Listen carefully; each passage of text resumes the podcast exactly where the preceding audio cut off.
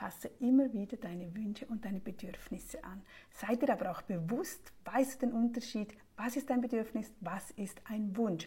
Das hier zum Beispiel sind Wünsche. Ich wünsche mir ein neues Auto, neue Kleidung, neuen Schmuck, Handy, technische Geräte, Gadgets, Boot, Reisen, Ferien. Das sind Dinge, die wir gerne haben möchten, aber die brauchen wir nicht zum Leben, zum Überleben. Und daher ist das ein Bedürfnis.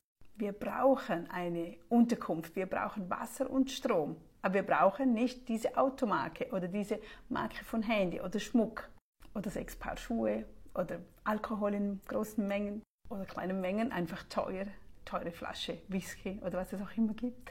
Du kannst natürlich dein Geld verwenden, wie du möchtest, aber es ist einfach wichtig, dass du darauf achtest, ob es ein Wunsch ist oder ob es ein Bedürfnis ist.